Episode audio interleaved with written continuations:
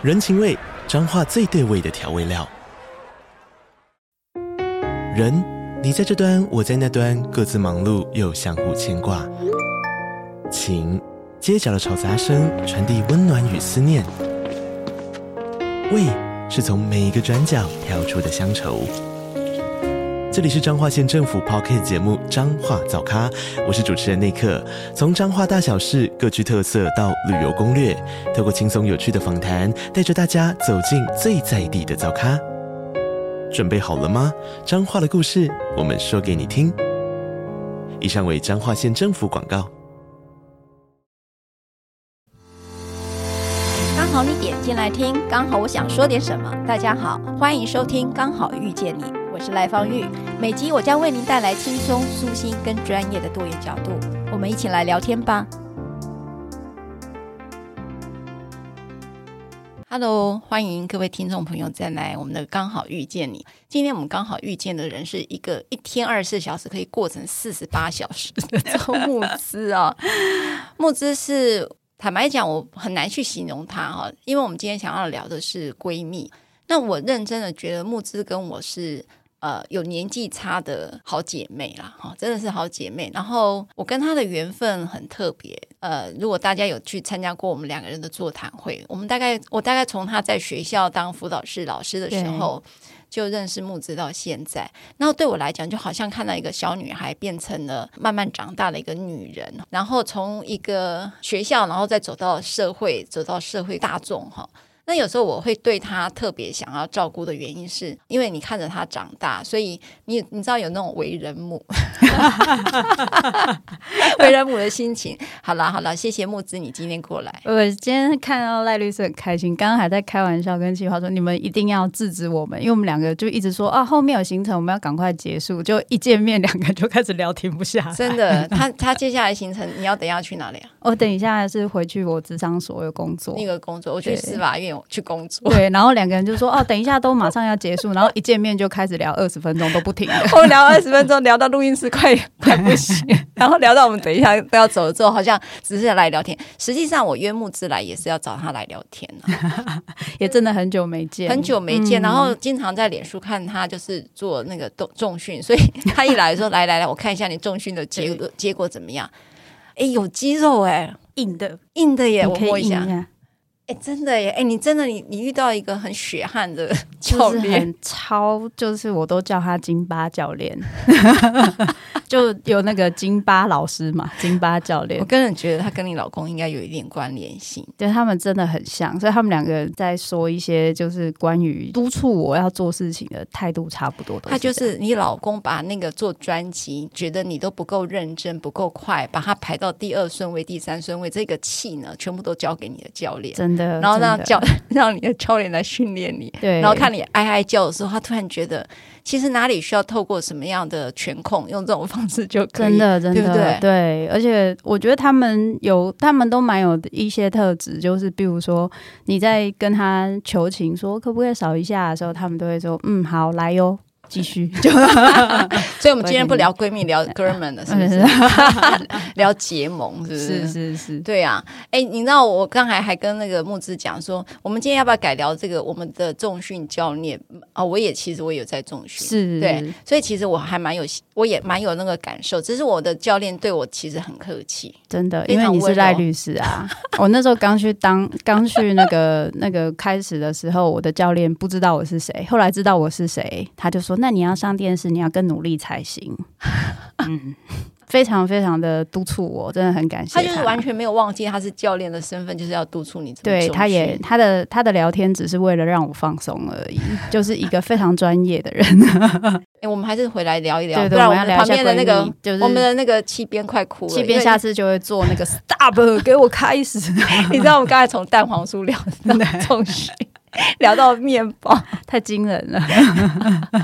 怎么办？我们完全停不了。就是我们表现的就是闺蜜的样子，啊，是不是闺蜜就是这样，就是无所不聊。我觉得这是频率是很合的，就是你不管丢什么东西过来，对方就是接得住，然后他就是会再给你一些回馈，然后你会因为他的回馈，你又想再多说一些，然后彼此就会去分享很多。哎，最近这段时间生活的各种情况跟细节。木之，你有闺蜜吗？我有，你真的？我有，对对对。哎，你知道我是五十岁后才开始觉得有闺蜜的感觉耶。哦，真的啊、哦！我以前是没朋友的。哦，的哦、我唯一的朋友只有我老公。工作太忙。嗯，不是，我从小到大都不太会跟人家人，我的人际关系是有一些障碍的耶。我老是觉得我有社交恐惧症。哦，对，那个社交恐惧症就是说，我记得我们这阵阵子不是全律会有一个选举嘛？啊，对对对。然后呢，那我就真的大家也很不知道大家为什么那么给面子，然后就选上了，就选了，然后又还第全国第一高票，对对对对对，就是全国律师投给我票数，我非常惊讶。好，那接下来我们就要去参加活动，然后我真的很痛苦，我就想说哇，我要去参加这样的活动，坦白讲，我前几天就开始焦虑。我完全可以理解。我到现在这样讲，这个不知道会不会被我们智商是工会的人打叉叉。我到现在那个智商是工会的那个会从来没有去开过，看到很多人我也会很焦虑，对不对？看到，嗯、然后还有一个，而且他们那种场合是，我我我有一次记得看到吴念真他在讲说，一个人、嗯、其实社交恐惧症，我从他那边讲，我才知道说，哦，还好吴念真你也是，嗯、就是我不太知道怎么样跟人家互动。那个人际关系我真的不知道，然后一直到我大学的时候，我都是一个很被动，都必须要有一个人很积极的来找我，譬如说我老公，嗯，好厉害，那种关系才会建立下来哈。然后，而且你的互动方式是要自然的，嗯，诶，我老公也很厉害。他的自然方式就是谈一些做义工的事，他就陪我去那个医院当义工。哦、那时候我去医院当志工了，嗯、推那个书了，嗯，然后他就陪着我去推，然后就就一路走到现在，就从二十几岁走到现在。所以我其实对于呃人际关系是很恐惧的，嗯，然后一直到我发现到你四五十岁，像我五十岁这个年纪哈，以后我发现才开始有办法跟女人当朋友哦。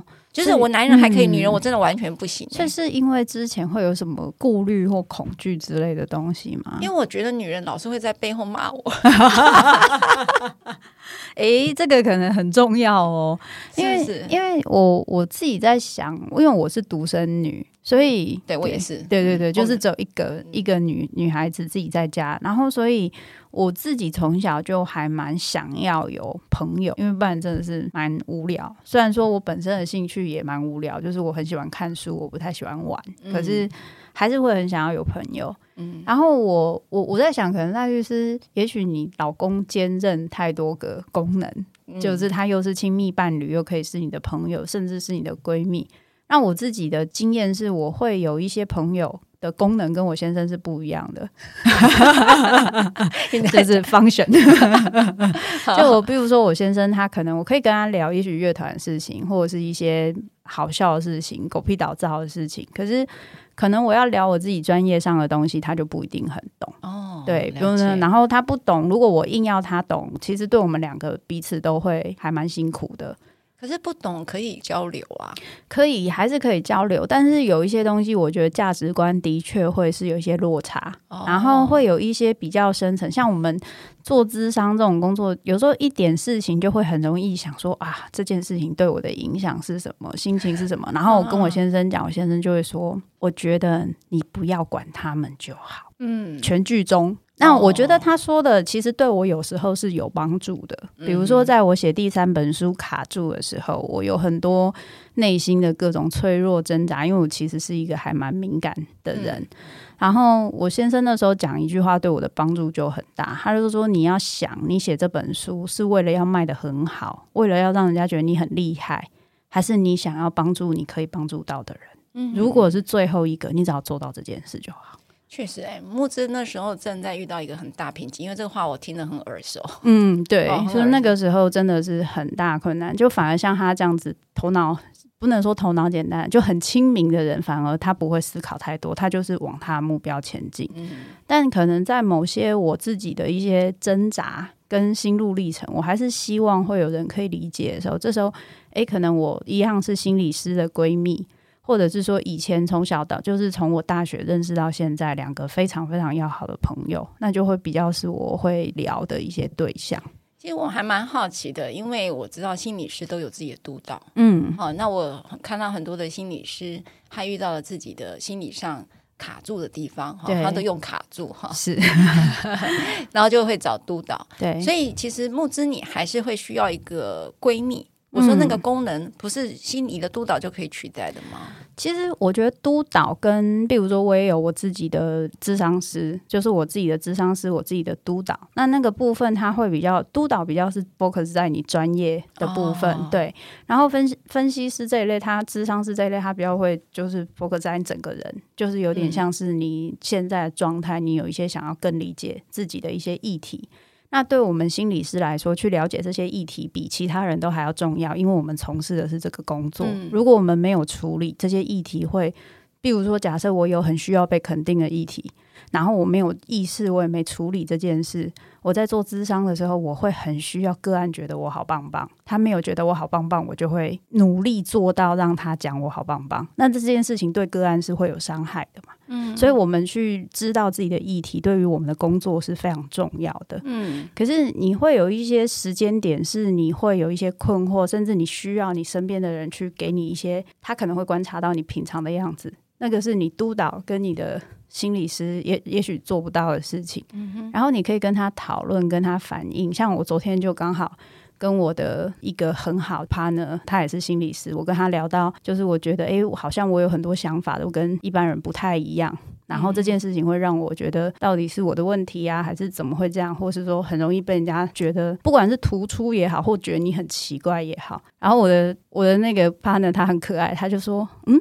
因为你的思考模式就跟别人不一样，我从以前到认识你，你的思考模式就是跟一般人不一样，你就是个怪咖。嗯哼，然后我就突然觉得，哦，人生豁然开朗了，我接受我就是个怪咖，那所以跟别人不一样不是很正常吗？坦白讲，你蛮非典的 哦，真的蛮非典的。所以其实大家都有发现这件事，而且我很喜欢你的非典。其实我喜欢你就是你的非典，因为我很讨厌那种一成不变的人。哦、啊，对不起，有被我骂到人，请 sorry，例如我老公。是我我自己其实反而不一定有，有时候就是像像我们对闺蜜的想象的其中一个，而这可能也是事实，就是她可能会比你自己更了解你。可是木子，你不会怕吗？哈，我像我就会会有时候会没有安全感，原因是譬如说我举例哈，我可能呃遇到了很多的呃困扰。那那个困扰，我说出来本身就是一个风险哦，对，对不对哈？所以以前我就写日记嘛，要骂什么愤怒啦、嗯、悲伤啦，哈，那种脆弱就留在日记本里。嗯，所以那个东西是很难让人家偷窥的。嗯，可是当我闺蜜的话，她就会被我摆在一个很私密空间里，嗯的另外一个对话对象。是，可是我都每次都很担心，就是说。你看啊，我说举例，我举例，我说的话，那她这个闺蜜会怎么想？嗯，好，我我会在乎她的怎么看我这个人，她怎么去评价我这个人。嗯、譬如说有一次，我就跟她说了什么，她说：“啊，赖芳玉，你就是觉得做好事才能够证明自己。”其实这话我不喜欢听，嗯，我我没有那么这么去想。可是也许它是事实，嗯，但是我没有还没有接受这个话的的那个能力啦，哈、嗯，应该举例那个状态了哈，或者是说，呃，我其实是正在创伤中的。我跟闺蜜吐苦水的时候，一定是创伤中。对，那我后来就很担心她把这个当做真的。比如说，我就讲说，哦、你知道那天我跟木之说话，然后她说了什么什么 A B C，然后我很不开心。可是实际上木之没有错，嗯，可是我确实不舒服，嗯，好，那我会跟我闺蜜讲，可是她就会当做说周牧之做错了什么事，哦、可是周牧之一点错都没有。那只是我自己在投射到或联想到一些事情，或是当下只是需要一个人听或分担，就，就发牢骚嘛，嗯、就发牢骚。是，那其实我跟他关系还是很好。后来就说，哎，你跟周牧之那天不是有怎么样？那你怎么现在还跟他这么好？你知道、嗯、那种耳语，那种嗯不一样评价嗯的事情，嗯、我会变成我扛不住。我觉得这个东西的确是有可能会发生的，所以我的闺蜜好像也比较是。应该说我，我我的好朋友应该是第一个，是我跟他们认识真的很久，嗯，然后会大家真的是会有一种很习惯，知道我们彼此说的事情不太会互相流出去。哦、然后另外一个部分是因为对彼此的了解很深，像我说我那个大学两个好朋友，就是他们鼓励我来念智商的，嗯，他们是在我自己都还不相信我自己做得到的时候，比我还相信，就是说，总之你走这一行绝对没问题。你知道我还叫周牧之去写舞台剧，你做了没有？你做了没有？没有你写歌舞剧呗？对，还没有时间。他的文字能力很有魅力，然后又很会说故事，然后又会唱歌，你为什么不做歌舞剧？真的，你看我一下就差点。对，人人生的梦想，这我要努力。然后对，然后或者是说，像我说那个心理师，我的我的合作伙伴，有时候我会跟他和我另外一个合作伙伴聊一些关于自己内心的东西。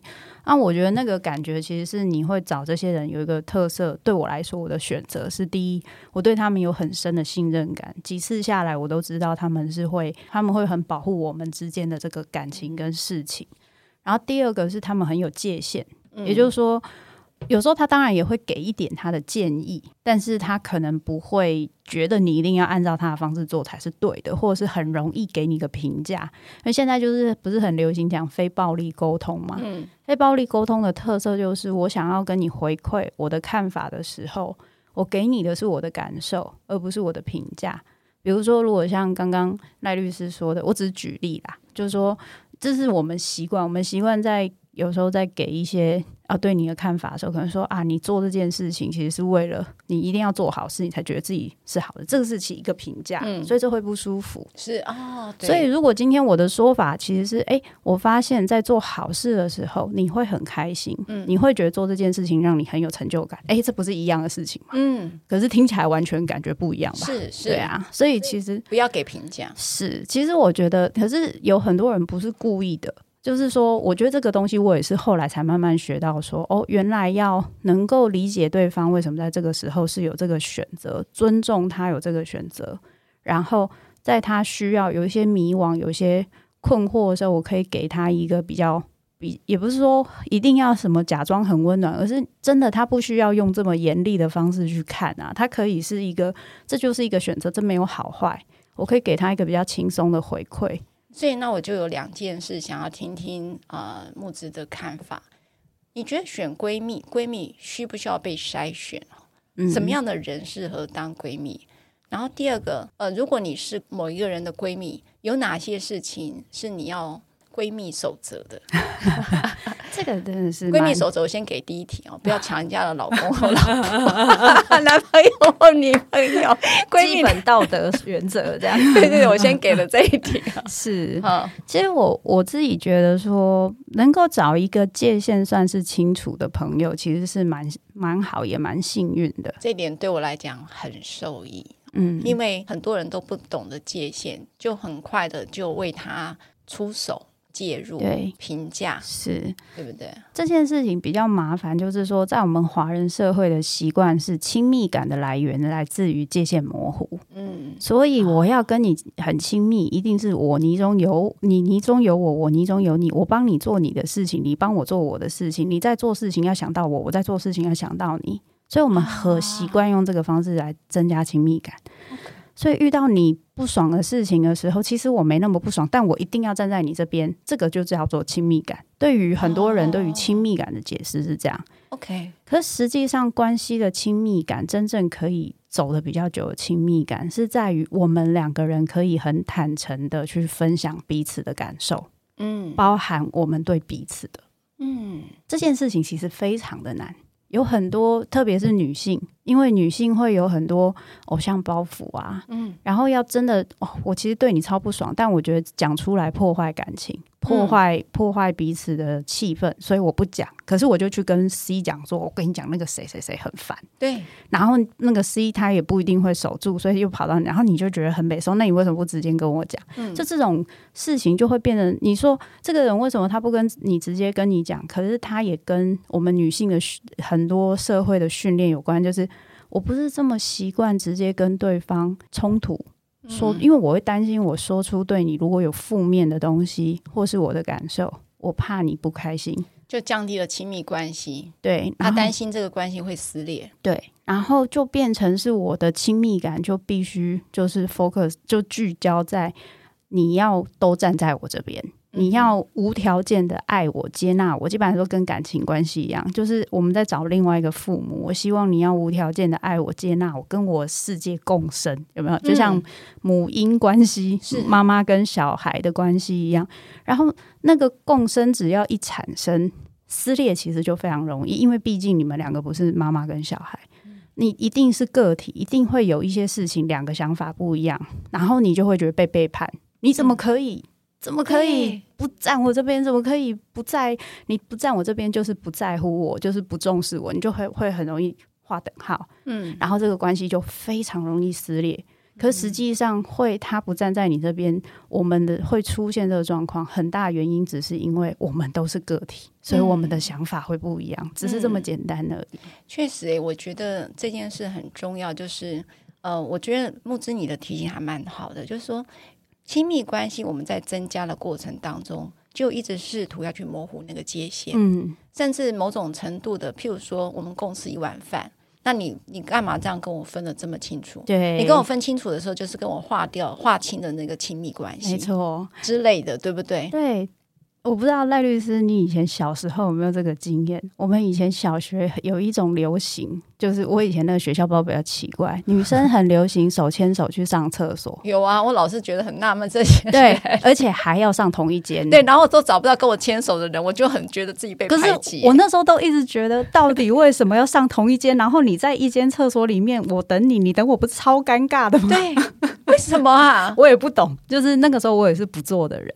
哦，然后我印象那个时候我念高中的时候，就是我很喜欢逛唱片行，然后我有朋友是很喜欢逛那种小饰品，然后因为我们都是一起要坐回基隆通车，那时候我是坐台北基隆通车，然后我的那个就是朋友就会等我，就同班同学，就是同班，他啊以前都是国中同学，他们就一定会等我一起走，我就说不用不用，你们先走，到时候我们是搭几点的车，一起在第几车厢汇合，嗯，他就说为什么？我说，因为我要逛唱片行，你们又不喜欢，那我不用这样，你等我。我他说没关系，我们可以陪你。我说不用这样，你等我，我等你，就我们大家各自分开就好。那他有觉得你比较冷情吗？他们那时候那，因为他们是两个人，我是一个人，所以那时候一开始是觉得钟是什么这么奇怪，这么不随和，对啊，不合不合群，对。但是但是我觉得好，我觉得我很幸运，那两个也是现在我的好朋友，他们都是神经很大条的人。所以都是神经很大条风象星座的，然后就觉得哦，好啊，那他就是要这样啊。后来就是啊，中之性格就这样。哎、欸，我觉得这就是在闺蜜中一个非常重要的特质要素，就是他们是包容你的啊，你就是这样。他允许你现在的样子，不要因他们而改变，没错，对不对？至少闺蜜要做到第二件事情，要懂得界限。第二个就是他允许你现在的样子，而且请你自在做你原来的样子。没错，那他们可以就啊，阿曼总之就是那样啊，没关系，就是这样。所以他们后来就已经很习惯，就是甚至有其他同学说，哎、欸，我们要不要一起走去哪？他们就说，哎、欸，不用不用不用，总之他要去逛什么东西，就让他自己走就好。然后你跟她当闺蜜，你完全不用担心她们误会你，或者是因为这个不礼貌的行为而得罪他们。是你不用去担心，因为再怎么样，他都会知道周牧师就是这样。即便我们有点不爽，他也会对着你周牧师，你很难相处。对对对，然后就又变又是闺蜜。对，对，还是他们说你真的很难相处。我说对，我真的很难相处。就 是像今像昨天我朋友这样跟我讲，我就说原来我就是个怪咖。然后他还跟我说天哪，你居然不知道，你好没觉察。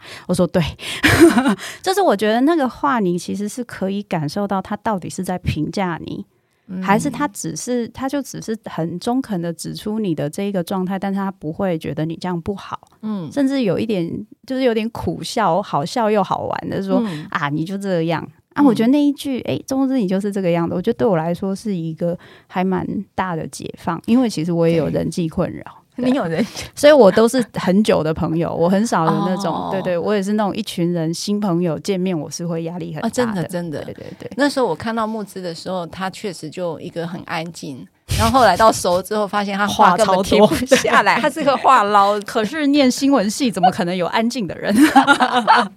我看到他的时候，对不对？我们第一次见面的时候，我超安静的，超安静的。然后我只记得好像。但是你很贴心呐，那时候还要帮忙我拿什么东西，因为我好像大包小包之类的。嗯、对，对，对对对对，所以我觉得闺蜜可以做到这两点，我觉得就就已经是天上天下难能可可贵吧。哎、欸，那如果从闺蜜守则来讲，在闺蜜之间，你千万不要做什么，因为我们刚才提到正面表述嘛。嗯、哦。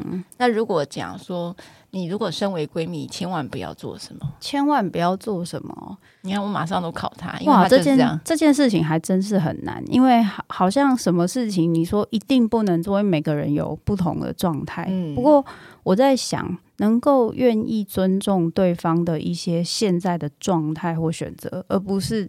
要他按照你的方式去做，我觉得能够做到这件事就太好了。嗯、就是我刚才有讲一个负面表述，就是你不要爱上他的另外一半，这个也是，这个也是，没有，那是开玩笑的，你不要 当真。对对对，然后另外一个部分是说，哎，比如说他现在心情很差，嗯，然后他可能有些事情就是会比较容易陷入他自己的那个纠结里面。啊、那那这个东西有他的原因在，甚至这个纠结，嗯、就我们学情绪的人都会说。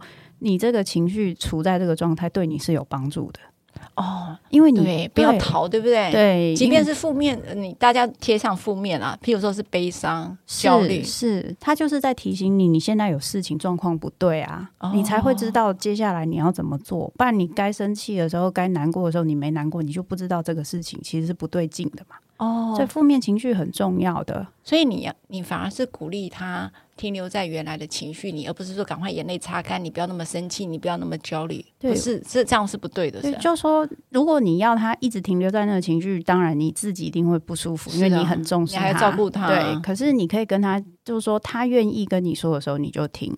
嗯，然后你要知道，你并不需要帮他改变他现在的情绪状态。所以不要试着赶快去安慰他，就是你可以，就是说你你当然可以安慰，可是你的安慰就比比较不是说，哎呀，这有什么好担心的？这个不用什么想、啊，就说你不要那么难过、啊，对啊，这没有什么大不了的、啊，人生不都这样吗？哦，这个就会等于阻断他去好好探索自己的状态。可是如果你愿意，嗯、因为我觉得感情哦。就是不管是就是闺蜜也好，伴侣也好，我觉得最难的感情，最难为对方做的事情，就是陪他一起留在那个状态。哦，超棒的，给你拍拍手。这件事情是真的很难，可是这件事情却真的很重要。欸，真的，我确实每一次遇到一个人难过的时候，像难过的时候，我就会一直试图的就是。想要改变他现在的状况，是，是，然后好像这个才是我帮助他的方法。是，我就以为这是陪伴他跟支持他的方法，要不然就跟他一起骂人。哎，跟他一起骂人算算跟他处在同一个状态，算算算算算，跟他一起骂人算处在同一个状态。所以下次你要骂谁，我跟你一起。对对对，这样不错。可 是可是，其实我也想要就是回应赖律师说，假设刚好在听的听众朋友就是说啊，那我以前也是那种会希望他赶快改变，变成心情变好，那我这样做是不是错？我觉得比较。大家可以先理解一件事：你会想要帮他，是因为你很在乎他，所以他痛苦，你会受不了。你受不了，你就会很努力，想要尽可能的改变他的痛苦。嗯，所以你还是在于你很重视他这个理由。所以我觉得不要太对自己太过严厉，就是说哦，我怎么这么没有同理心？我倒觉得没有必要这么想。嗯，可是如果你理解，对他来讲，留在那个痛苦，有的时候对他是需要的。可是那个痛苦留在那边，他会很孤单。你愿意陪他留在那个痛苦，对他来讲是一件非常珍贵的事。那我们愿意播出这样的时间，我觉得其实是很美的。哇，这点真是我第一次想到，就是嗯，陪着他相同的情绪，而不是急于让他的情绪转向。嗯，然后。因为他需要时间啊，可是有时候陪酒真的很累呢。是啊，所以所以我说有界限很重要啊。你知道有一次我有个朋友打来，然后一直讲她跟她老公怎样，我听了快一个钟头，因为她一直鬼打墙。是，我觉得所以有界限很重要。然后甚至我觉得一个人不要只有一个闺蜜，你有功能的人要多一点哦。因为实际上我们如果只有一个，我们就会很容易觉得说，哎，你现在不陪我，就觉得我被抛弃了。可是老实说，不管是你或是我，我们都会有没有办法的时候。嗯，所以我没有办法陪你，是我有困难，嗯，不是我不在乎你。嗯，所以有的时候我可能需要回头照顾我自己的感受，那也不代表我不在乎你。然后反而是你一直委屈牺牲你自己，这可能是不要做的第二件事，就是你一直委屈牺牲自己，没有界限，你会越来越讨厌这个人。因为你知道，有些人就是习惯把情绪丢到一个愿意接受跟陪伴的人身上，因为我们其他人都不能丢嘛。对，我们就会丢一个他愿意包容我的人，没错。然后就是不断的伤害到他，然后再来告诉你哦，对不起，我刚才是怎么样？是。那那个朋友、那个闺蜜应该也会很疲惫，是，他会花掉很多力气。这时候我就要开始工伤。这就是咨商师的功能，真的。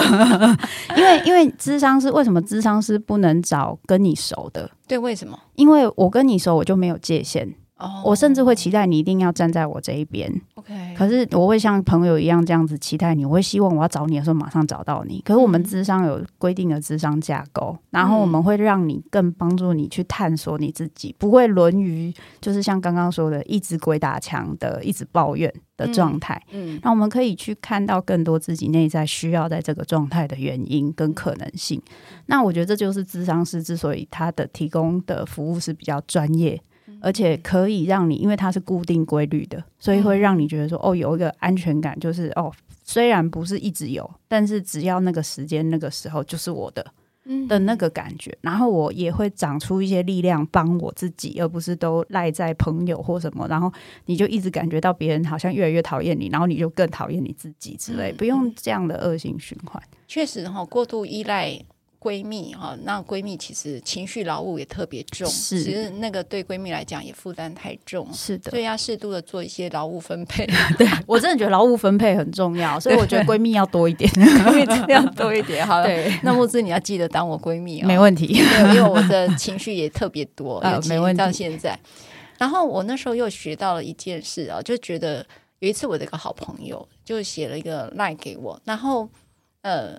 我其实事实上是这样的，就是我可能做了一件事情让他不舒服，嗯，然后诶，因为他是心理背景，所以我觉得还蛮可以。我觉得第一次学到这个东西，他说，那就是我。